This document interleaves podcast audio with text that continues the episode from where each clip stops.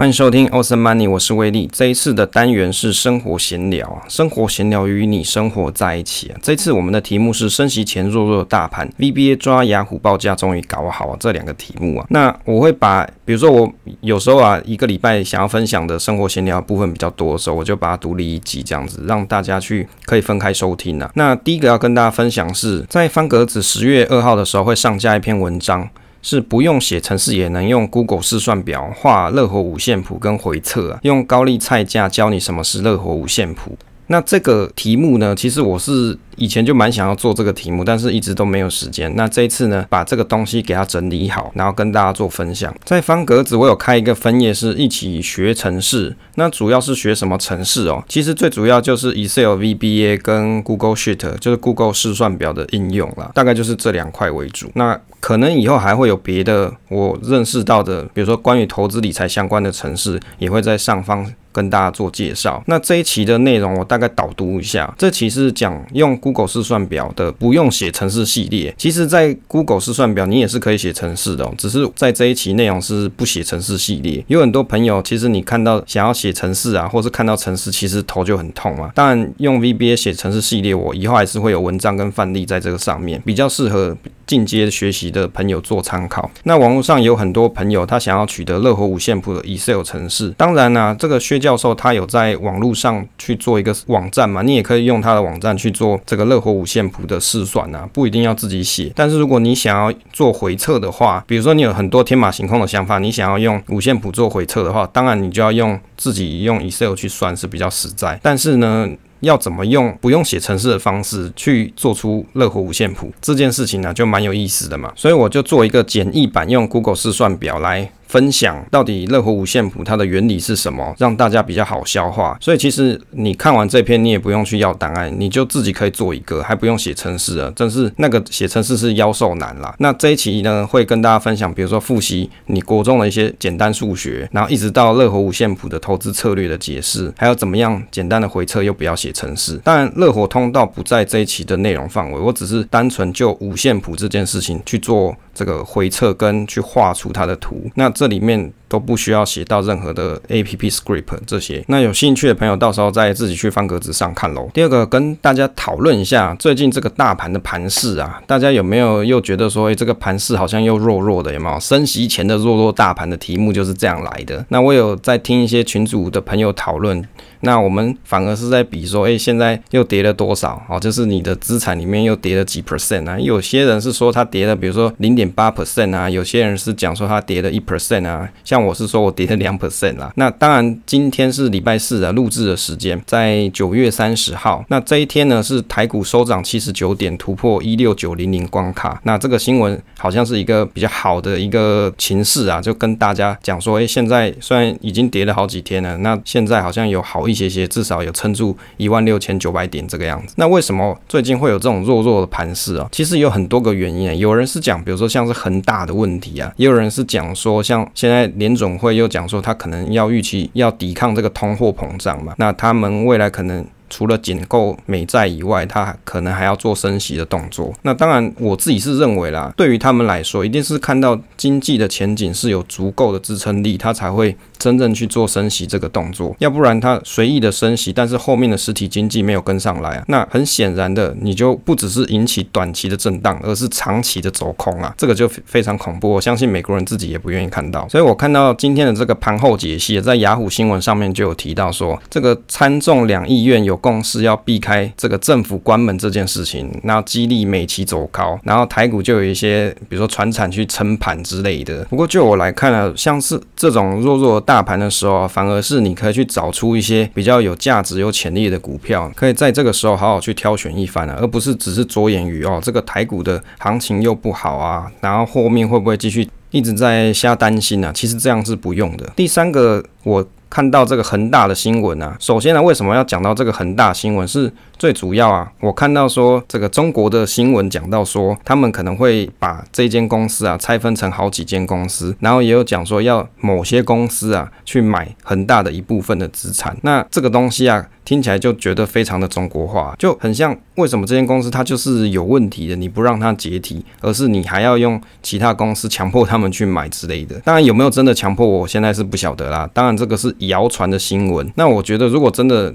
中国的政府透过控制某些公司去解决这间公司的问题，就真的是会让我真的觉得蛮恐怖的，然后让我不太敢去投资像中国相关的标的之类的。其实像这种公司经营的问题啊，它真的已经有遇到难关嘛，就是有很多的债务还不出来。那政府能够做的就是先去让它这个损害风险可以控制更小。那如果是要把其他公司一起拖下水这样子的方式，我其实不是很认为是一个很好的方法。但是这个就是中国政府他们所想。讲出来的策略嘛，再来分享最近的小计划是财报分析的城市啊，在二零二零年的时候，我有在我的社团 PTT 上班族五六六群组这个 FB 社团发表过这个档案，就是财报分析的城市。当时这个城市是直接抓证交所资料，不过因为证交所资料它格式不一啊，自串处理是比较困难。后来有舍友反映，这个城市已经抓不到资料了。那因为当时没有什么心力再继续 maintain 下去，今年二零二一年重新翻修了一下城市，那想。说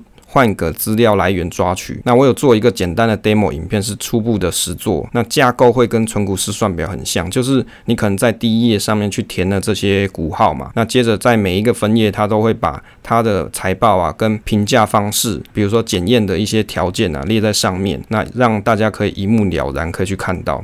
这个总报表的页面啊，就会把每个股票财报分析的数据啊放上来，那你也可以一次看到所有的这个财报的内容，就是所有标的的财报内容都会在第一页上面呈现，那各页呢，就是每个个股的财报细节。预期是希望可以一键按完，什么鬼故事都做完了，就是什么什么事情都只要靠那按那一个按钮就结束。其实财报这个东西啊，先不要找出赚钱的标的啊，最重要是要看出地雷股，逢凶化吉才是第一要务。你看每次大家都在讲说存股存股嘛，你存到变成存股头，为什么？因为常常会有人讲说，比如说你买指数大盘的话，指数里面会更换这个标的，它会自动更换比较比较市值比较低的标的之类的。那但是你买个股的话，它的风险是比较大的。那财报呢，就是一个非常好的方式去检视这一档个股它有没有风险这件事情。所以为什么要做这个东西的目的就是这样。我想设计一个属于我自己会看的东西，我自己的财报分析的工具设计需求。第一个，我是希望可以抓出 EPS，而且去看。看出变化，然后可以用今年的营收去推算明年的 EPS。这件事情用手动来做可不可以？当然可以啊，你也可以拿个这个纸啊、笔啊，在那边填啊去写。我看有些 FB 上面有些大大，他们真的很认真哦。他拿那个笔记本用铅笔在那边写，比如说这一档，比如说华南金，然后在那边写说今年赚多少，然后预估明年 EPS 啊，跟明年的殖利率是多少，然后写的很多，然后拍个照分享在 FB 社团上面。这个当然是可以啊，但是我觉得现在这个时代那个是太 old school 哦。比较好方式就是我可能可以做到一键自动化，让这些数据一次通通都出来，这样最好。第二个会想要有的是基本的财报量化的分析，避免踩到地雷。那我所参考的像是资深会计人赞赞老师的会计财报书的评分，还有黄国华老师的六大财务指标评量分析啊，他的这个书啊，我也给他买下来。第三个是要有标准差，可以跟大盘做比对。为什么要有标准差这个东西？标准差它是一个判断的方式，让你知道说你的个股的标的，或是你持有这档 ETF 也好，它跟大盘相对起来，它的波动性是怎么样子。再来就是殖利率的预估，如如果是存股的部分，想当然一定会去看殖利率的部分，当然不是只看殖利率，所以也会有年化报酬率的预估啊，希望也可以。可以把这个年化报酬率给它估算出来。第六个是基本的估价功能，这个这一部分呢，我还没有彻底想好，可能看 PE 啊之类的去做一些估价的方式。因为估价事实上它是一门艺术嘛，但是我只能用我所学习到的东西去练习做估价这件事情。那我所使用的参考书有哪些啊？第一个是让上班族很赚的 Excel 财报分析术，这个是赞赞老师的。他还有另外一个作品是人人做得到网络资料整理书。然后呢，第三个是乐活五线谱的投投资术，这个就是薛兆亨教授跟 TIVO 一六八老师的作品。那第四个是《素人》跟《格局》这两本书是黄国华老师的六大指标，那是他所撰写的书。他这两本书是特别的贵啦，那我有去找到这个书来做这个阅读，了解一下他的六大财务指标是讲哪些东西。第五个是财报狗这样选成长股，那这个是财报狗团队的作品。光这几本书，哎，应该就花了不少钱了。但是我觉得这就是研究是一种乐趣嘛。那这是最近我在所做的一些些研究内容。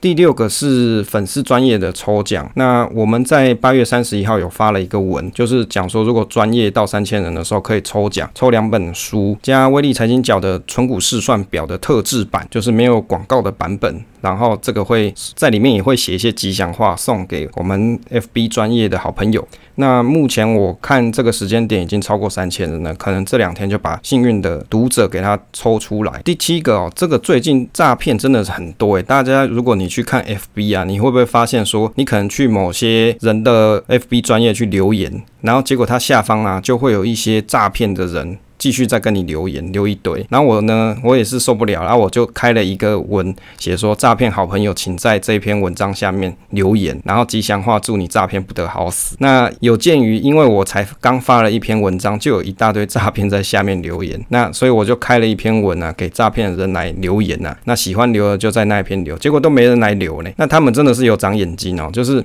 他会特别去看说，哦，这篇是讲说叫诈骗留，我就偏不留，我要去别篇留，这真的是蛮好笑的。我想说，他们可以在这边留言，我统一，比如说把他的字串做封锁之类的。在 FB 专业上面呢、啊，其实你可以去设定过滤的字，字至少要两个字啊，合在一起变一个词嘛。你要有两个字就变一个词，你就可以过滤。那他们所留的诈骗讯息啊，往往都是什么？目前炒股分析师分，诶、佩服你啊，还有什么真正厉害啊，或者是财经投资只追踪你啊，还有什么投资我只看老师您啊，跟谁谁谁，这个谁谁谁我根本不认识，都是一些假账号。我有时候想想啊，这些人怎么这么闲啊？天天就是想着要去骗别人，然后骗别人辛苦赚来的钱，真是不得好死啊！好，那第八个是 VBA 抓报价这件事情啊，也是在这个礼拜哦，上个礼拜到这个礼拜。一直在做的事情，就是因为台股的雅虎股价报价它大改版嘛，就台湾雅虎的股价报价它大改版，所以很多人你可能会发现说，你没有办法再做抓报价了，甚至你用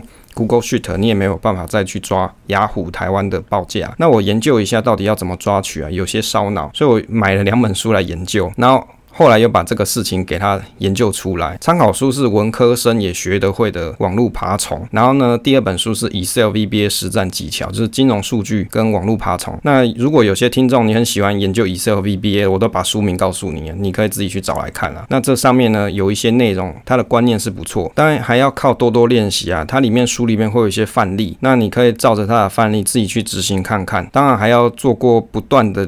这个实验啊，就是你可以去设想一些条件啊、情境，然后你去挑战它，然后去研究它，这样子你就会慢慢变进步。像台湾雅虎报价这个东西啊，在我的存股试算表里面，它算是一个蛮重要的功能。为什么？因为我们台股的部分都是抓台湾雅虎的报价，但是它一旦改版之后，变成我的存股试算表就不能用，那就会有很多人私讯我说：“诶，怎么不能用啦？”那什么时候会有啊？什么时候会修好啊？之类的，就是会有很多人来问我啦。这个就好像临时啊，放一份考卷在你的桌上，然后叫你要去写作业，去写这一份考考卷是一样的意思。那肯定是脑子一片空白嘛，所以我就去买这两本书啊，去研究一下，study 一下。后来有把这个东西把它写出来。那未来可能有机会再把它把这个城市范例放到方格子上面，给有兴趣想研究的人去看。当然，如果你是使用 Google Sheet、Google 试算表要去抓雅虎报价的朋友，我在今天也有在我们 Awesome Money 的综合群啊，去分享这个 Google 试算表的范例，你就可以去上面及时的去抓到台湾雅虎的报价。那你有这样子的东西，你就可以去做什么？去做你的云算试试算表嘛？云端试算表，你可以把你的组合在上面列出来，因为有报价啦。有些 Google Finance 它上面是抓不到的报价，例如说像是美债 ETF、台股的美债 ETF，像什么元大的美债啊，或是富邦美债这些，这个在 Google Finance 上面是无法抓取报报价的，那你这个就可以去使用我所提供的范例。那如果你有兴趣的朋友，你可以加入到我们 Awesome Money 的综合群，在里面我有贴这样子的范例给大家做参考。那比较好笑的是，有人在论坛上面问说，台湾雅虎的报价他抓不到啊，请大家帮忙他去看他的城市啊。那我后来想想，还是不要跟他讲好了，那让他自己去写作业。就是有时候你太快看到答案啊，反而你学不到东西。你要自己去研究之后，那才会内化变成你自己的东西。最后一个跟大家分享，在上一期的节目啊，有分享亚当理论这一本书啊，我们会在十月的时候抽出三个朋友，那到时候会在 FB 专业上面去 po 这篇文章，好，就是 po 这一篇抽奖文啦。那如果你对于亚当理论啊，你有点兴趣，然后你又不是很懂，那我觉得你可以去看一下这一这个书的原作啊，这个作品去了解、去体会一下这本书到底在讲什么东西，可能也许比你听我讲心得来的更有用一些。那这个就是一个机会，可以抽三个朋友。那这个奖项是由乐金文化出版社他们所提供赞助，我们威力财经角跟 Awesome Money 的听众。那当然也欢迎大家，你也可以去支持这一本书，那好好的去阅读里面的内容，也许你在投资之路上会更有启发。好，以上就是这一次跟大家分享的生活闲聊啦。那生活闲聊单元不完全一定都会是跟投资理财相关，但是大部分可能是相关的啦。那可能就是听我讲一些最近在做些什么啊，或者是最近我观盘的一些盘势的感想之类的。好，那以上就是这一次跟大家分享。